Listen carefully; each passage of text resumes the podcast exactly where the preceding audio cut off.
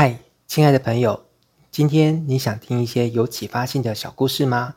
假如想的话，就让我来说个故事给你听吧。你现在所收听的节目是每天学点吧频道当中的大人的说故事时间专栏节目。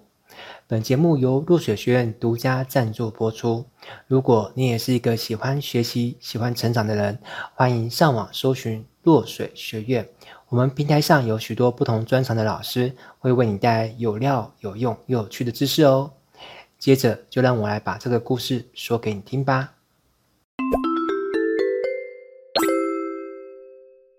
Hello，亲爱的朋友，你好。你会愿意让我免费帮你提包包吗？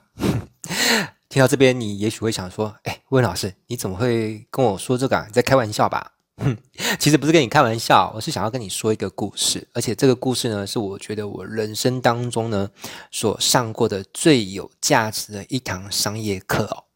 好啦，那故事是这样的，就是我在学生时期呢，算是个校园的 小风云人物吧。好，如果你认识我，跟我够熟，你可能会知道，我曾经参加过救国团的战役假期服务队。好，然后就是我们当时都会上山下海去带一些冬令营啊、夏令营啊，嗯，诸如此类的。好啦，那我后来又自己创办了正修热舞社，这个你很难想象，就是威廉的形象，竟然少年时期是在跳街舞的，跳 hip hop 那些。好啦，那更之后我又接触了很多像是成功学啊、潜能激发啊，诸如此类的。那我很爱去读一种书哦，叫做企业家传记。那我读的范围可能从松下幸之助啦、本田中一郎啊、王有庆啊、张荣发呃等等等等的。好啊，那我曾经以为我跟这些经营之神的距离哦，差不多就是我毕业后在社会上努力工作奋斗个十年到十五年。那么有一天呢，我也会在社会上崭露头角，那让别人对威廉呢，就是有一种。呃，敬佩的眼光哈，觉得威廉就是新生代、新一代的这个商业之神啊哈。好啦，那当时我是这样想，那直到我退伍回来工作几个月之后，我发现我他妈的想的太天真了。怎么说？就是我我当时每天加班都加到吐啊，好，而且我下班之后还有第二份嗯没有薪水可以拿的工作，等于说我要加两份班，所以每天最早下班时间是晚上九点，这是最早的，有时候真的。加班到晚上十一点、十二点、凌晨一两点都有过。那我这样工作一整个月之后呢，我的薪水再加上加班费，那你猜看我总共拿了多少钱？我这边停一下，要让让你心中先想一个数字，想好了吗？好，那往下往下讲啊。我薪水再加上加班费，就是台币两万三千多块而已。嗯，折人民币多少呢？我我猜啦，以币值来说，应该也就差不多五千块人民币。左右哦，我没有细算啦，当然你可以自己查一下汇率，然后要去算一下。好，那有一次我在公司就是请问了一位小姐姐啊，就是这位小姐姐她比我就是资深五年。好，那我就问她，我就旁敲侧击的去打听到她薪水多少。好，但职场上这个是有点忌讳了，好，不要不要轻易的去打听别人薪水，这个有可能会不 OK。好，反正我就偷偷的问。打听到他的薪水大概就是两万八，也就是比我多五千块左右。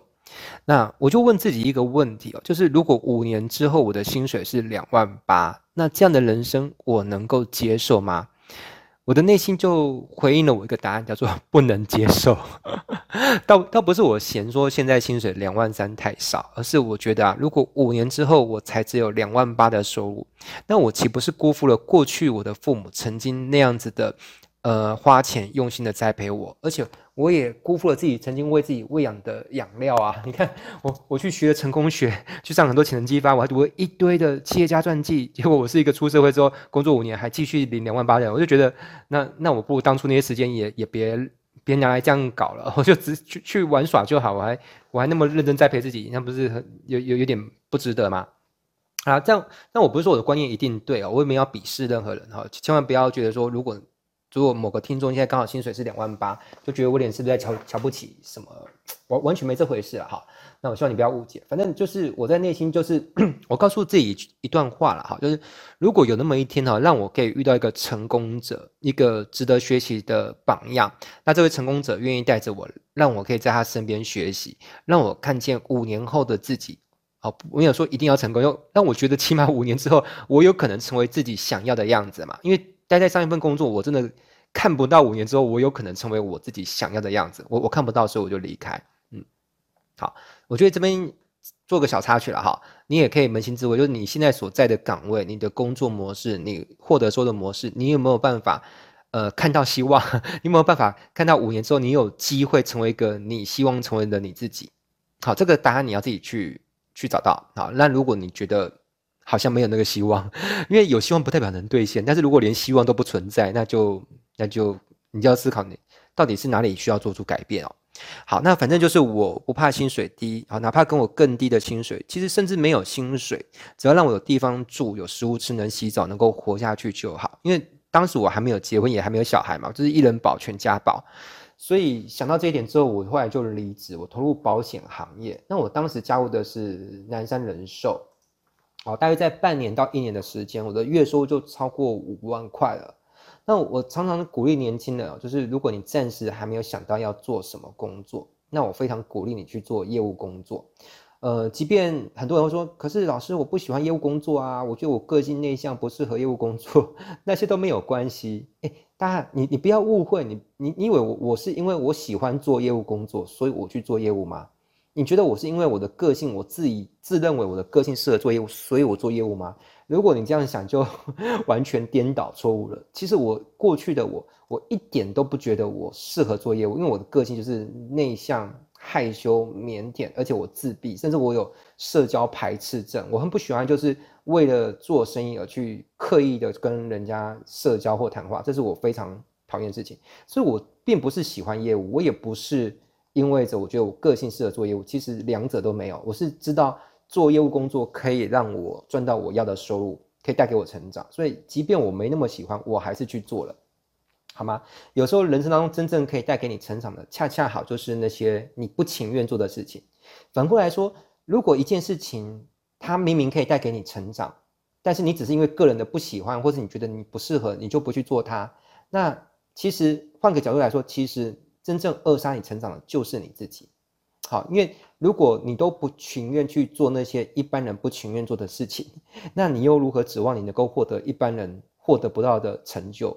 对不对？所以成功的道路为什么不拥挤？因为成功的人都是愿意去做那些明明知道自己不喜欢、不情愿，或是觉得自己没那么适合，但是他觉得这东西对他有帮助，他就愿意怎么样？愿意放下身段去做那些事情。好了，反正业务工作那段时期，我觉得学到了很多的销售技巧啦、沟通能力啊、待人接物之道，都会让我往后的人生受用无穷。但是我不知道会不会有人觉得，哎，想从事业务工作，但是不知道要做哪一个行业的业务工作比较好。我不知道我的听众会不会有这种人哦。如果有这种疑问的人，你可以在这段节目的底下留言，告诉我说，哎，老师，我就是你说的那种，就是想做业务，但是又不确定做什么业务比较好。那如果有有多一点的留言的话，我可能改天再做一集节目来说说我的想法。但是你放心了，我并不会因为我之前待过南山人寿，我就说那所有人都去做南山人寿吧。我当然不会这样讲，反正他们也没有给我广告费嘛，哈，所以我不需要帮他们做业配。呃，当然你要做任何一家保险，我觉得都不错啊，甚至有些保金公司，我觉得也蛮好的。好了，那也不一定要做保险。好，我先继续把故事往往下快速的讲完给你听啊。反正就是在我投入保险业务工作之后一段时间哦，有一次我跟某位正修的学长。我解释下，正修是高雄的一所学校，高雄是台湾南部的一所一个城市。那正修早期叫正修工专，后来呃叫做正修科技大学。那当然我念书的时期叫正修工专了哈。那我跟一个正修的学长碰面，那我就跟他约了，我我请他吃饭。那讲到这里，你就觉得奇怪，为什么是我请他吃饭呢？我说我前面不是说过我很喜欢读企业家传记吗？我曾经在某一个企业家的传记上面读到一段话，就是他他分享他的成功之道。他说，如果你想要变得比现在更有钱，那你就要去找那些比你更有钱的人吃饭。那吃饭的过程当中，你就可以跟他请教一些事情嘛。那如果你能够从有钱的身上，呃，获得一些好的观念，哪怕整顿饭下来，他只说了某一句话，让你觉得有收获，那光是那句话对你带来的价值，就会远远超过你请他吃那顿饭的饭钱，甚至好几倍。好，那你知道我当时刚听完这段话的时候，你觉得我内心是怎么想？你可能会讲说，哦，就我觉得太有道理，对不对？我跟你讲，没有，我那觉得他妈的鬼鬼扯淡嘞！对方比我有钱，哈，那应该是他请我吃饭啊。而且特别是我早期，我曾经有过一段时期，就是生活很拮据啦，哈。所以你知道，生活拮据，很多内心有一种心态，就是觉得，哎呦，我我现在不宽裕，那觉得别人应该是别人来帮自己，哈，这叫弱者的心态。哦，我我有段时期也会有这种叫做弱者的心态。呃，我我请你。仔细去检查你的内心有没有这样的一个 一个心态出来，如果有的话，你要当做那个防毒软体清除病毒一样的去把它清除掉。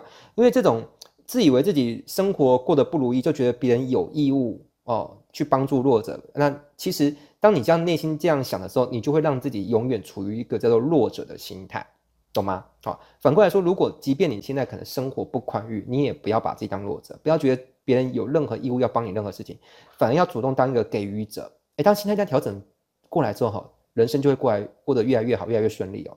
好啦，那反正，呃，我就我就当当时读到这句话，就说，那万一我请他吃饭，我还是就是只是闲聊瞎扯，我没有获得任何什么有用的情报，那我不就亏亏了这顿饭钱了吗？好啦，但是总是要赌赌看嘛，因为很无奈，就当时写出这段话的作者，呃，比我当时。的状态啦，哈，比我当时经济状态，他应该比我有钱一千倍以上吧？有没有一万倍我不知道啦，哈，反正也不是重点，反正就是说这段话的人，他他过去曾经是日本的首富，现在也应该不是，但是就算曾经是，那也很厉害啊，对不对？所以我就傻乎乎的听话照做啊。其实有的时候，呃，有些情况之下听话照做是会带来一些好的结果的啦，哈，那。但不不是任何情况下都要听话照做啊。那我再继续往上讲故事哦。话说回来，就是我这个学长为了方便称呼他啦，我就叫他 R 先生好了。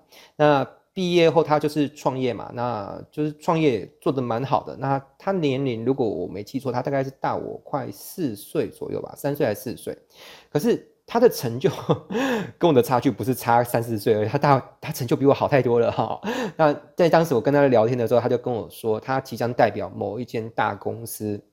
去台中一个也是蛮大的百货公司进行谈谈判，好，那呃，我当下听了之后反应说，哦，酷呢哈，要去跟那种大型百货公司进行沟通谈判，呃，交涉一些事情，我觉得这很酷诶。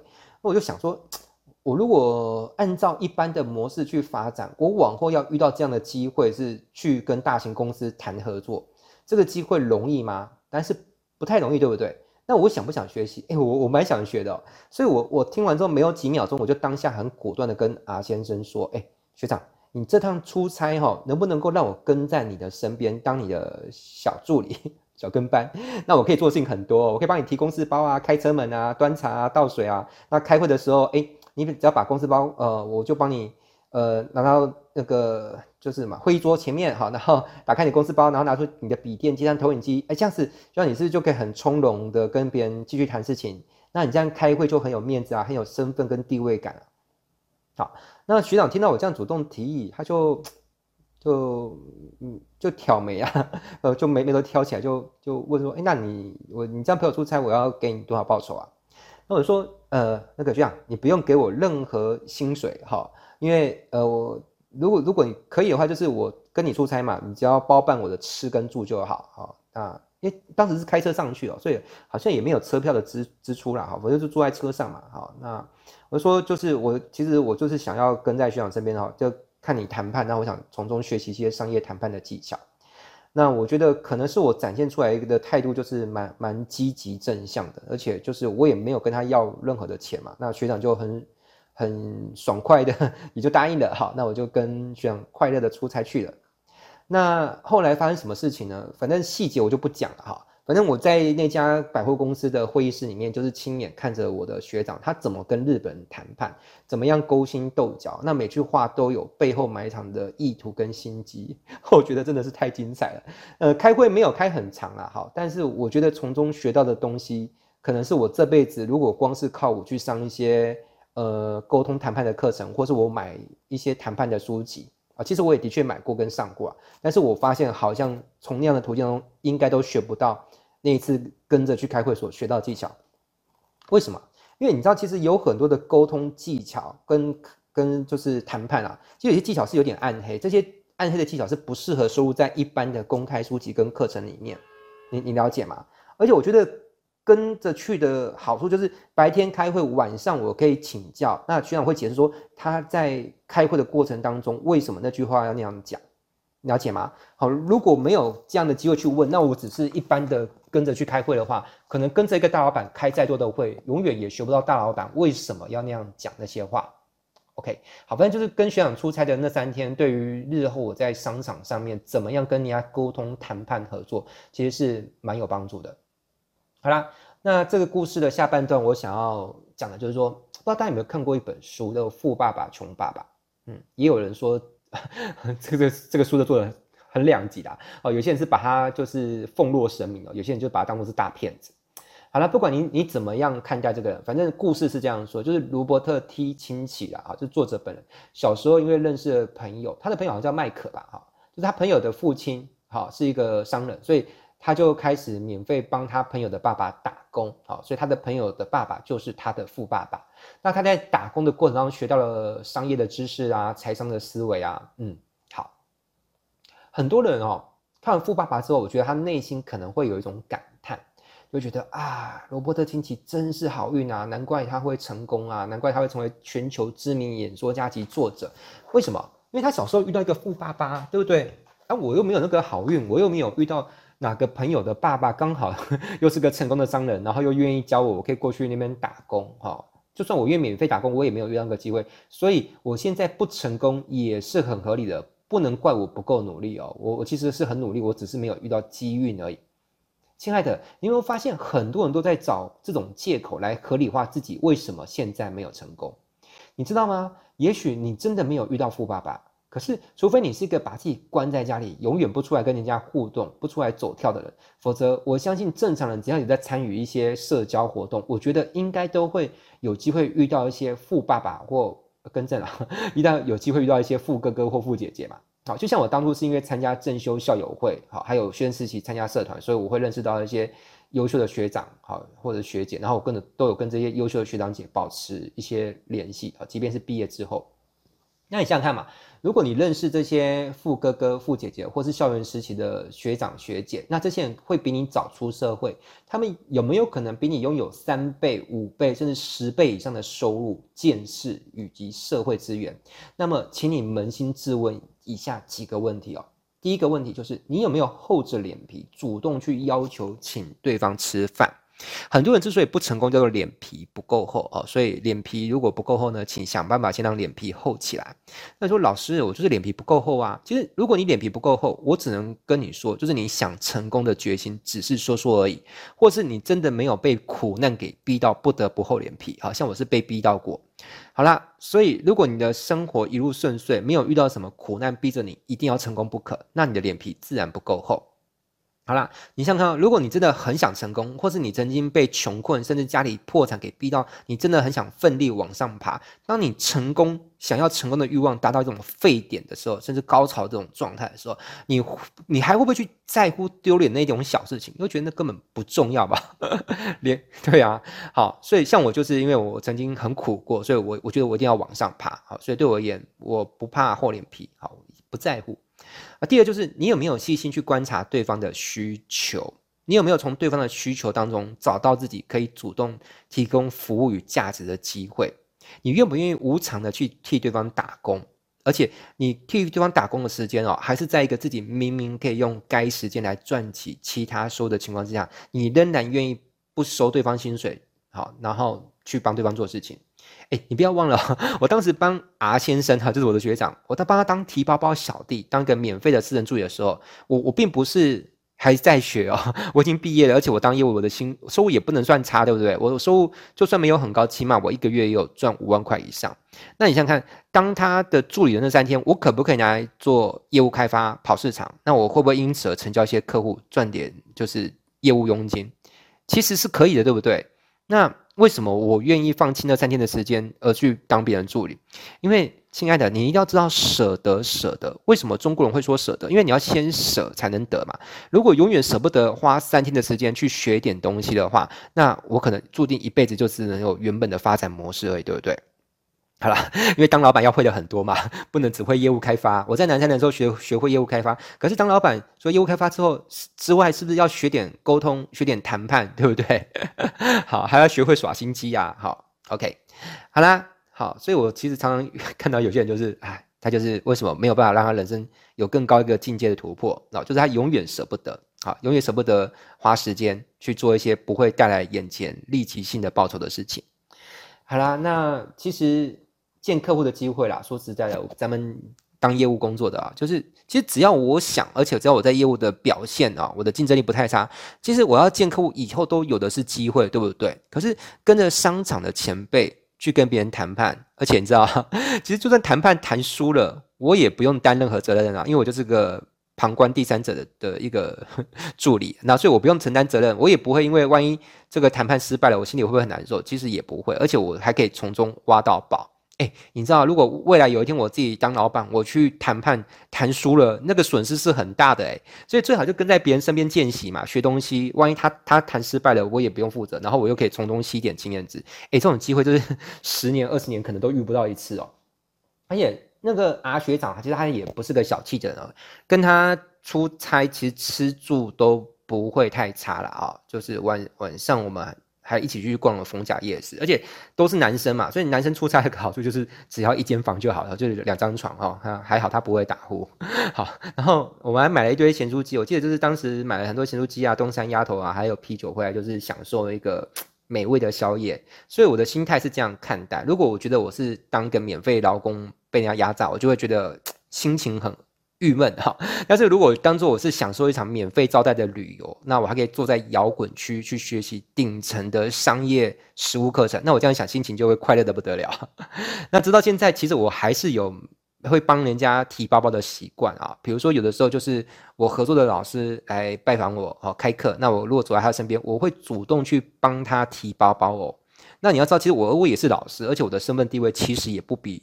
那个老师低，可是你要知道，我是主办单位的负责人，对方愿意来帮我讲课，他是什么？他是来帮我的，来帮我赚钱的。那我作为呃邀客端的，即便我是负责人，那我觉得对方是来帮我的，那我主动帮对方提包包，也是一种发自内心的尊重、感谢与诚意的表露嘛。就像古代的君王，比如说刘备啊，赵子龙出去外面帮他打仗回来，哎，刘备也是赶紧的出来迎接，好、你了解吗？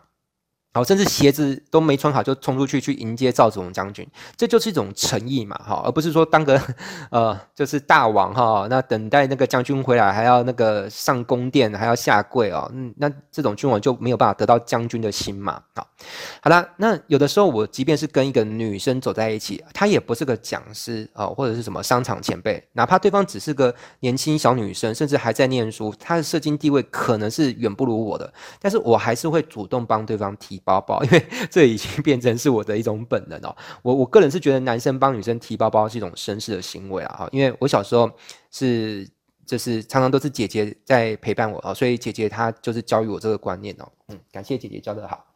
好啦，那如果你有长期在关注我，你会发现，诶，温老师最近的创作风格跟过去有点不太一样啊。我都是用说故事的方式哈。就比较不像在讲课，讲课有时候会让人觉得有点拘谨。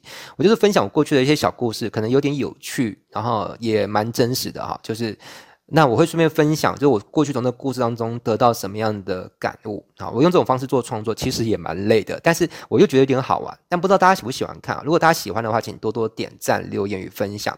那你的小小回应呢，将给予我持续创作的动力呢，把更多的故事呢拿来说给你听。